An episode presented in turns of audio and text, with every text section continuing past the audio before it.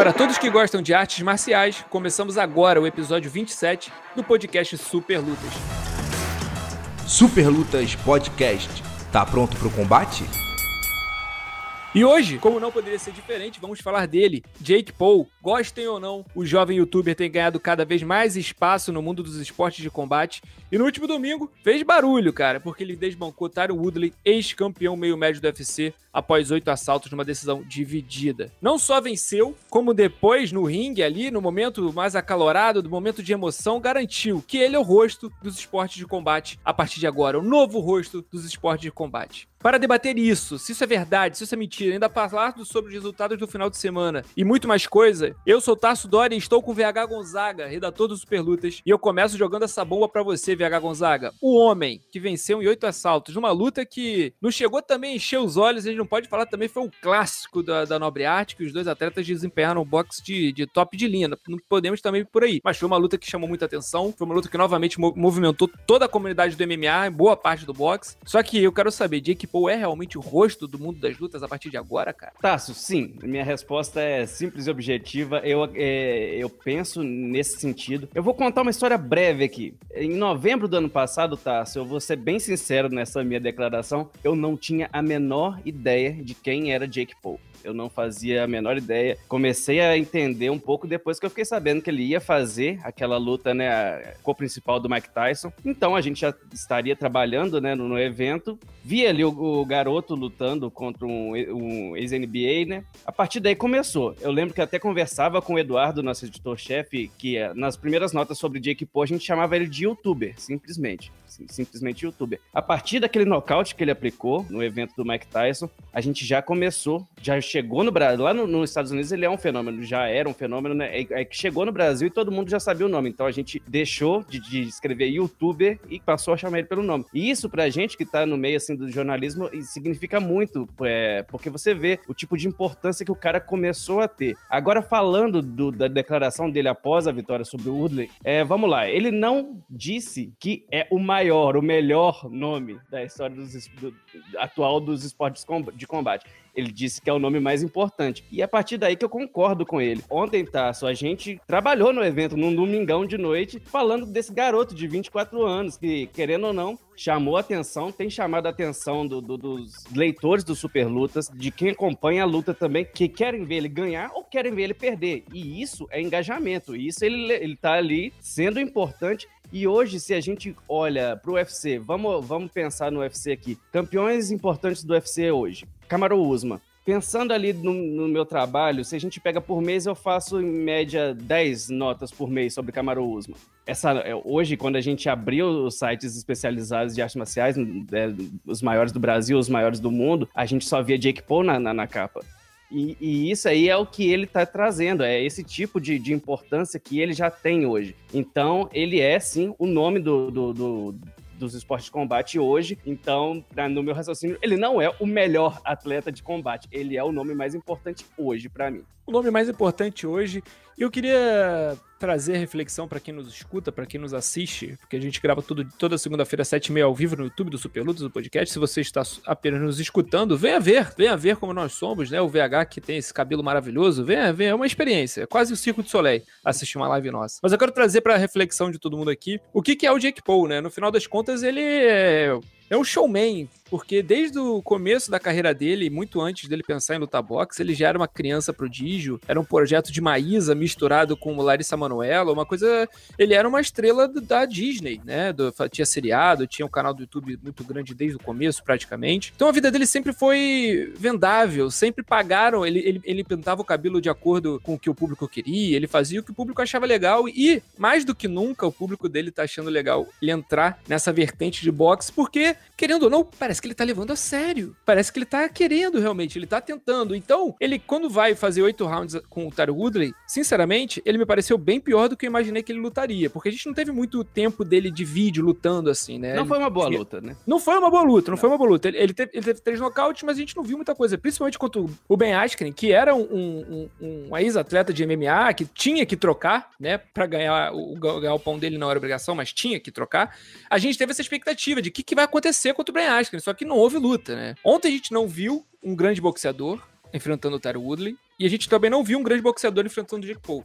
A gente viu ontem um cara que tá se esforçando, que tinha uma vantagem muito grande física, era o atleta maior, o lutador maior, o Jake Paul, fez o suficiente fez o jogo do boxe de forma inteligente, no sentido que ele ganhou os rounds que ele precisava para levar aquela luta, e mostra que também não é um cabeça de bagre. Então ele traz, além de tudo, além desse, desse, dessa raiva que a gente gosta de sentir um pouco daquele vilão, que a gente tá torcendo pra ele cair, a gente quer ver ele sair nocauteado, tá? O Woodley ia acertar aquela mão direita e ia acontecer tudo, e a gente, pô, meu Deus do céu. Ele resgata isso tudo, ele resgata toda essa raivinha que a gente gosta, esse interesse que falem bem, falem mal, mas falem de mim. E além de tudo, ele traz uma luz muito interessante para os atletas no sentido de que, olha só, eu aqui, eu tenho quatro lutas profissionais, eu sou um youtuber e eu tô ganhando muito dinheiro fazendo isso aqui que vocês fazem há muitos anos. Inclusive, quer ganhar dinheiro? Vem lutar comigo. Vamos lutar aqui. Eu vou falar umas besteiras na tua cara, vou botar o dedo na tua cara. Se tua mãe estiver na plateia, quem sabe ela também vai ouvir mais besteira. Mas olha só, tu vai ser pago no final do dia. E VH, também tem o que de mal necessário para Jake Paul, para os irmãos Paul, né? Porque a gente não pode esquecer que o Logan Paul acabou de lutar com, com o Floyd Mayweather, né? Não que o Floyd Mayweather precise de dinheiro também. É, é, exatamente isso, Tasso. Enquanto a gente vê a comunidade do MMA um pouco, um pouco não, muito com o pé atrás ali, com muita raiva, com vontade,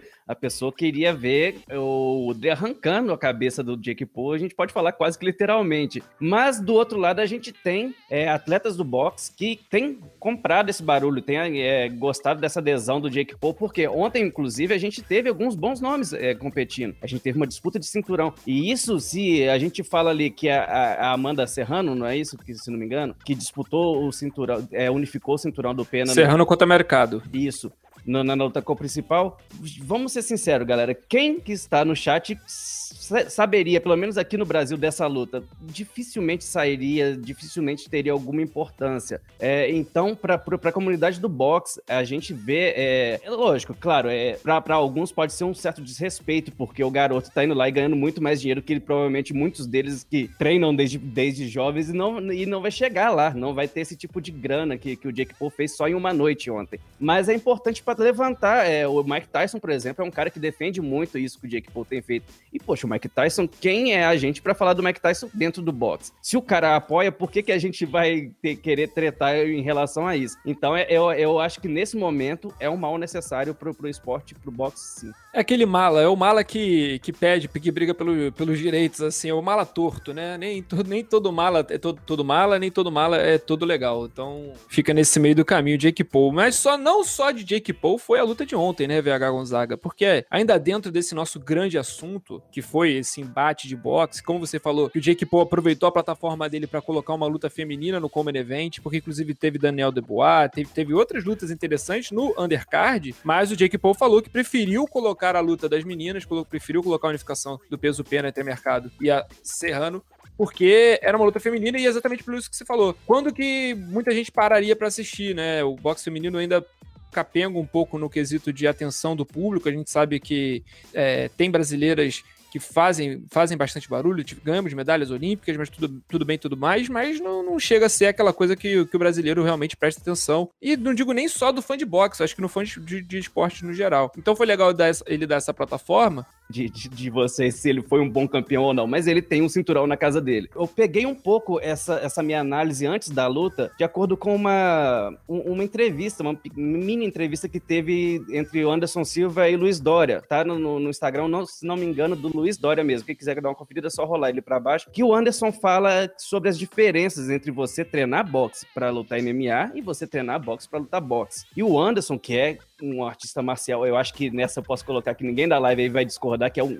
é um artista marcial excepcional, é, ninguém critica. E pro Anderson, e o Anderson disse que teve muitas dificuldades ali no jogo de pé, que e o boxe é uma estratégia, né, Tassi? É um jogo de dama ali que vence quem casa melhor. Então, enquanto no MMA você tem que, a sua movimentação, também você tem que se preocupar com alguém entrar nas suas pernas para você não ser quedado, levar uma baiana e tal. No boxe, não. No boxe você tem é, estilo diferente de se movimentar pelo ringue. E ainda tem também o ringue, né? Que são cordas, não é um, um, um octógono, não é uma grade. Então é, é, totalmente diferente. Então eu já imaginava que o Woodley, tendo pouco tempo para adaptar ali, porque o, o Askren lutou com o Jake Paul em abril e nós estamos em quase chegando em setembro. Então foi muito pouco tempo ali para você. O, o Woodley tem feito isso há 20 anos, quase quando o, o Jake Paul estava nascendo, o Woodley estava se testando no MMA. Então eu já imaginava, porque você falou uma coisa muito bem dita na, na, na live ontem o Jake Paul não está ali apenas para fazer graça. Ele tem se preparado, ele, ele tem condições, ele tem grana, ele montou uma equipe super qualificada para preparar ele para essas lutas. Ele, ele, quando subiu no ringue, eu, vejo, igual eu acho que você também não, Tassi, ele como um bom lutador, ele, não. Mas eu não vejo ele como um bobo. Ele não foi um cara que entrou ali que ia tomar um sacode, até porque se ele acaba perdendo feio pro Woodley, ele acaba. Esse hype dele acaba. Então a gente, agora falando do Woodley, eu não fiquei surpreso, não fiquei decepcionado, porque eu já imaginava imaginava que ele ia perder essa luta e o Woodley entrou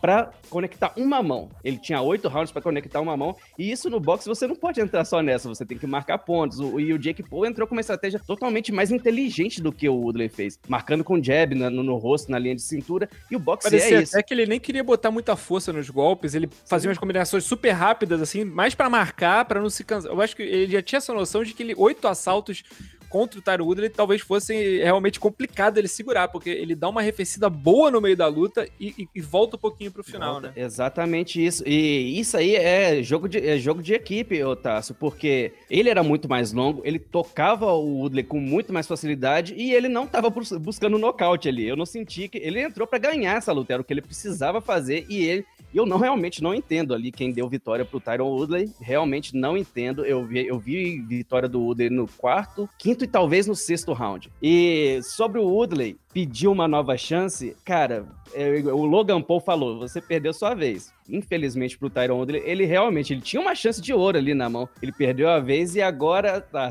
fica uma situação complicadíssima, porque o Woodley, na minha opinião, não fez o suficiente para chamar a atenção de outros atletas para fazer uma outra super luta contra outra pessoa. Não, ele não entregou absolutamente nada de interessante de, de se assistir como um ex-campeão do UFC. Então, ele, eu acho que o, o Woodley rodou ali bonito. E eu tenho uma duas coisas, para quem não gosta do, do, do, Jake Paul, duas coisas que eu, preciso, que eu preciso falar. A primeira, ele realmente não é um cara bobo. Eu acho que a tendência, ele, eu não vou falar que ah, o Jake Paul um dia vai disputar um cinturão de boxe. Hum, pelo que a gente viu ali, é muito, muito difícil. Tem que evoluir muita coisa, tem muitos erros, muitos defeitos. E, mas assim, para quem não gosta dele, ele realmente não é um cara bobo. Ele entrou ali, fez o um joguinho bem mais ou menos, bem meia boca, para ganhar, pra ganhar de um cara que no boxe também é meia boca. Mas para agora, para quem não gosta dele, uma notícia boa é que ele tem, junto com a equipe dele, prestar atenção no próximo desafio, porque pelo que ele apresentou ali com o Woodley, que não apresentou nada, se ele pegar um cara de mais nível, ele já acho que ele já percebeu que vai perder e ele não quer perder esse hype. Então eu não imagino ele ali lutando contra um cara muito, vamos falar, de, de maior nome do que o Woodley, não. Eu pensaria, daria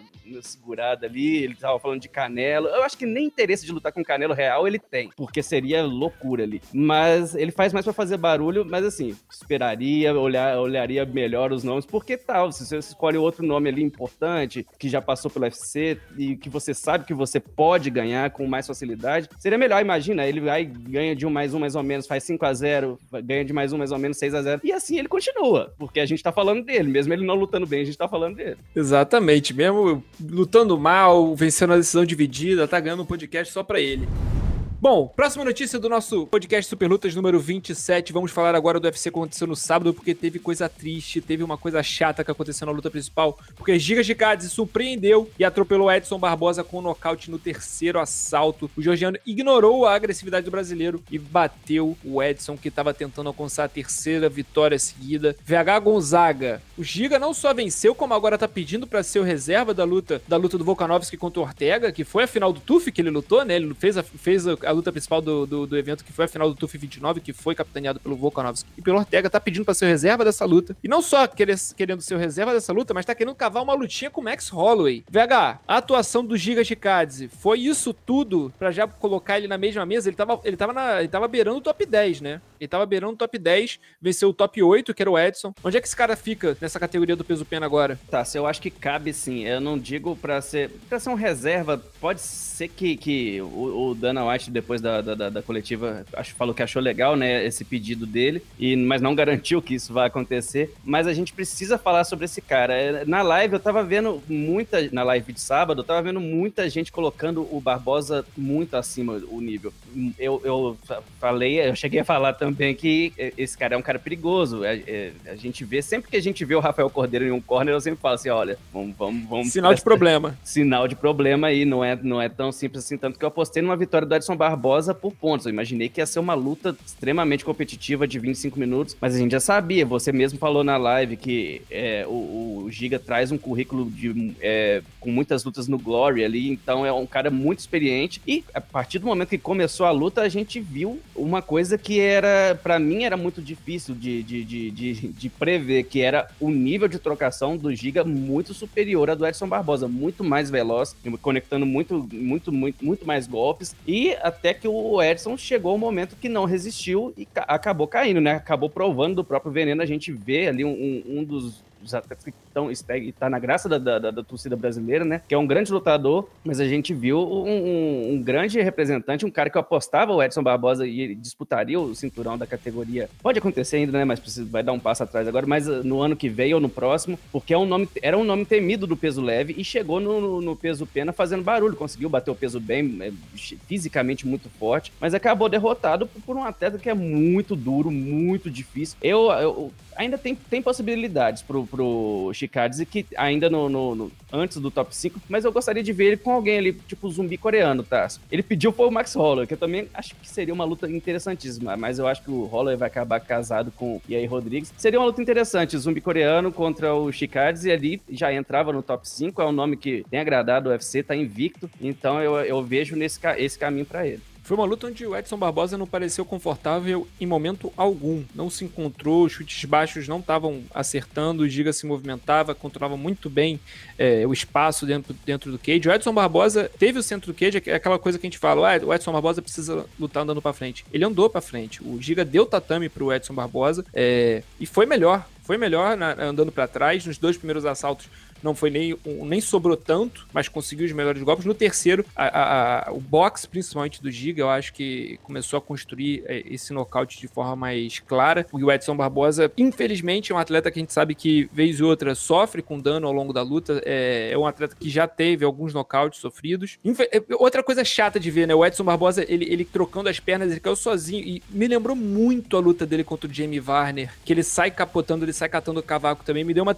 Vou te falar, me deu uma tristeza coisa. É, uma, me deu uma coisa assim, quase, quase a velha infância, assim, que eu lembrei, caraca, aquela derrota dele pro Jimmy Varney machucou pra caramba. E a de ontem também do Edson machucou, porque a gente, como você falou, VH, a gente vê tanto potencial nele, a gente vê que ele pode chegar tão longe, e a descida pro peso pena, para muitos, não era mais lógica, não era nem a mais fácil para fazer, dificuldade de cortar o peso, um peso difícil de bater. Ele que era um cara grande, desceu, tava conseguindo bons resultados, em muitos momentos é, não deu sorte na, na, na, pontuação dos árbitros quando chegou na decisão, demorou um pouquinho para conseguir essa sequência de duas vitórias na organização dentro do peso, e agora perde, volta pra casinha, volta pro, pro quadro negro, vai ter que repensar. Então, o Edson Barbosa, chato, né, VH? Mas é. agora, o que eu queria trazer para você, a, a, questionamento que eu queria trazer para você. O Giga Chikadze, com uma vitória dessa, se ele encaixar mais uma grande vitória, mais uma vitória contra um cara de top 10, um top 5, assim, realmente, obviamente, o Edson já era top 10, mas conseguir mais uma boa vitória, já já o Giga Chikadze, que nunca foi campeão do Glory, por exemplo, já já a carreira dele no MMA pode chegar a ser até mais vitoriosa do que no kickboxing, né? Então, assusta um pouco o potencial do homem, o VH. É, com certeza, Tarso. Se não acontecer de, de, de casar esse pedido dele contra o Max Holloway, eu, eu acho que uma coisa interessante pro UFC fazer seria isso, é, faz o Max Holloway contra o Yair Rodrigues, porque eu acho que o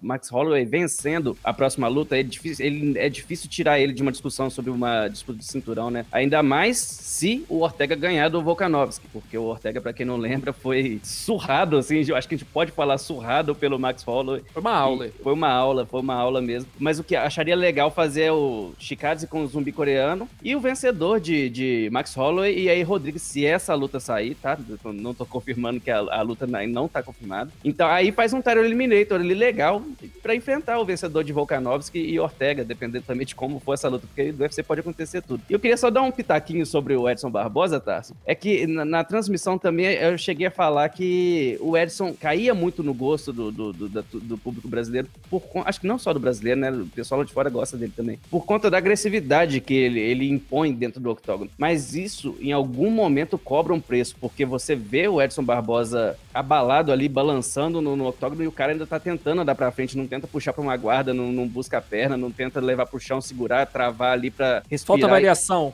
Falta, varia... falta, varia... falta um é, falta variação, não necessariamente, tal. Falta, não vou falar QI de luta também, mas um senso de urgência pode ser. É, porque você, você pega ali, tenta levar pro chão ou puxa pra sua guarda, segura um pouco, tenta deixar o round acabar e, e não é isso que a gente viu. A gente viu um cara que tava semi-nocauteado, caminhando pra frente, tentando nocautear de volta, mas a gente sabe que quando você já tá ali, foi, recebeu duros golpes, é difícil você resistir. Então isso aí pecou um pouco o Edson a gente torce demais pro Edson se recuperar ali, vai, vai ter que dar um passo atrás, vai ter que talvez pegar um, um cara não ranqueado na próxima luta, ou alguém ali do, entre 10 entre décimo e, e décimo quinto, deve, deve deixar, pode deixar o top 10, né? Pode ficar em décimo ou décimo primeiro. Então a gente torce aí para o Edson voltar mais rápido possível, pra, porque eu acho que é uma categoria que ele, ele vai bem, ele às vezes não foi o dia dele. Então vamos torcer para a próxima luta ser melhor para o Edson Barbosa. Dias melhores para Edson Barbosa, que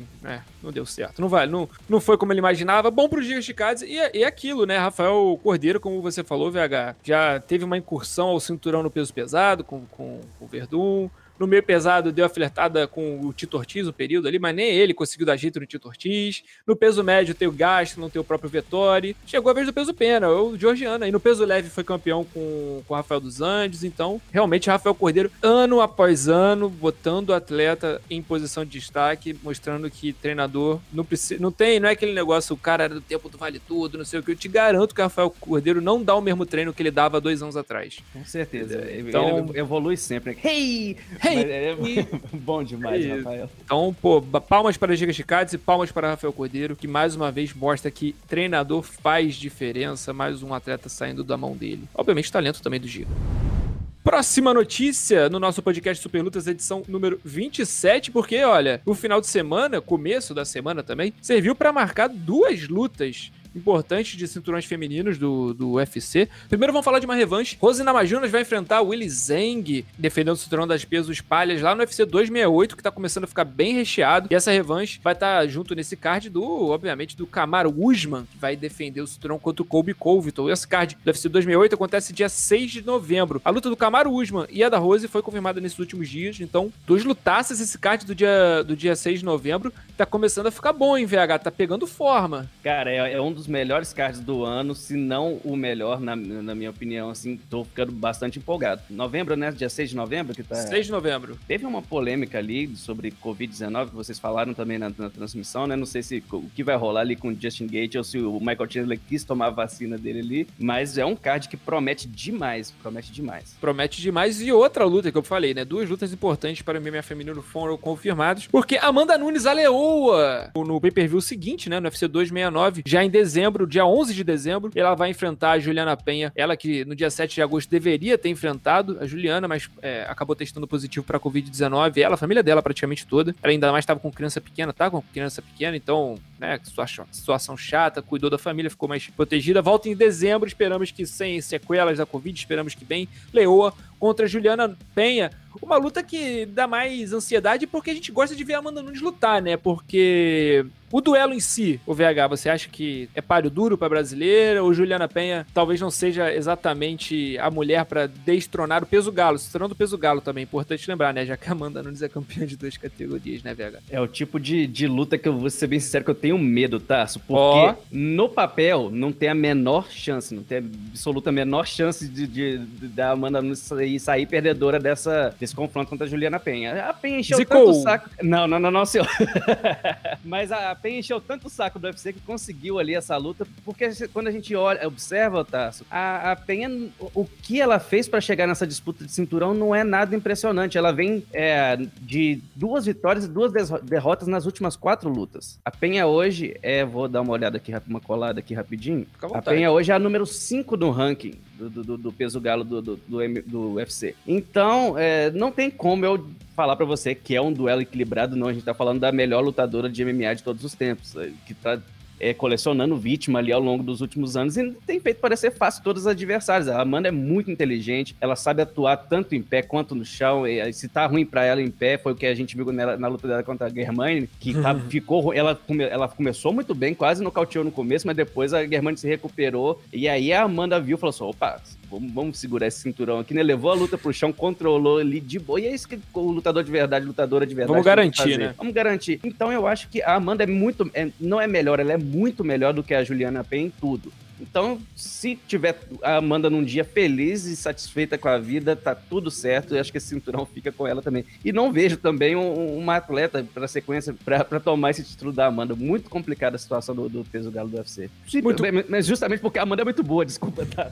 É Complicado outras... porque é bom. Exatamente. Não é nem porque as outras são muito ruins, é porque a Amanda é muito melhor. Então, a gente tem esse problema. Como diz, o vai morrer. Se a Amanda nos perder, já sabemos quem cobrar. VH Gonzaga, dia não, 30 não. de agosto ao vivaço, 8 e 7 da noite. Mas inclusive. Amanda, Amanda eu... Nunes, me manda mensagem que eu te desenrolo o WhatsApp do VH a, pra a, gente, cobrar. A gente, a gente tá tentando uma entrevista com a Amanda já tem um tempinho. Ih, já era. Tomara que vai. Não, tomara que, vai, que, a gente vai conseguir. Mas vai ser uma das perguntas que eu vou falar pra ela, vou fazer pra ela. Você acredita em Zika? Isso. Não, é se, é se, se, se está diante de um adversário com, de menor, melhor, menor talento mesmo. É, se você tem, corre algum risco de você treinar menos, de você treinar mais calma, de, de você não se dedicar tanto. Zona é de conforto. Uma zona de conforto, porque é uma preocupação, porque também a Juliana Penha não é melhor, não é melhor que a Amanda, mas também tá no UFC, né? Número 5, não é boba ali de tudo. Então, vamos ver. O que pô acabou de ganhar do Tyron Woodley, irmão. Pelo amor de Deus. Depois de uma maratona com PFL, UFC e Box, Vamos para a agenda dessa semana, porque no sábado teremos o UFC Vegas 36. Teremos um desafio dos pesos médios na luta principal. De olho em uma futura disputa de cinturão, Derek Brunson quer afastar a fama de porteiro da divisão e se credenciar para disputar o cinturão. Para isso, ele tem que vencer Darren Till, o britânico que quer se estabilizar no peso médio. O Brasil será representado no card por Luigi Vendramini e Ariane Lipski. Os brasileiros perderam em suas últimas lutas e buscam a recuperação nesse final de semana, enquanto Luigi Vendramini encara Paddy Pimblett e a Curitibana vai para cima de Mandy Ball. Estaremos ao vivo com a live Super Luta segunda tela. Esperamos vocês no sábado. Para quem nos ouviu hoje, edição 27 do podcast Super Lutas, eu sou o Tarso Dori, estive aqui com vocês, estive também com o VH Gonzaga nos comentários. Esperamos vocês na próxima escutada, na próxima ouvida. Até a próxima.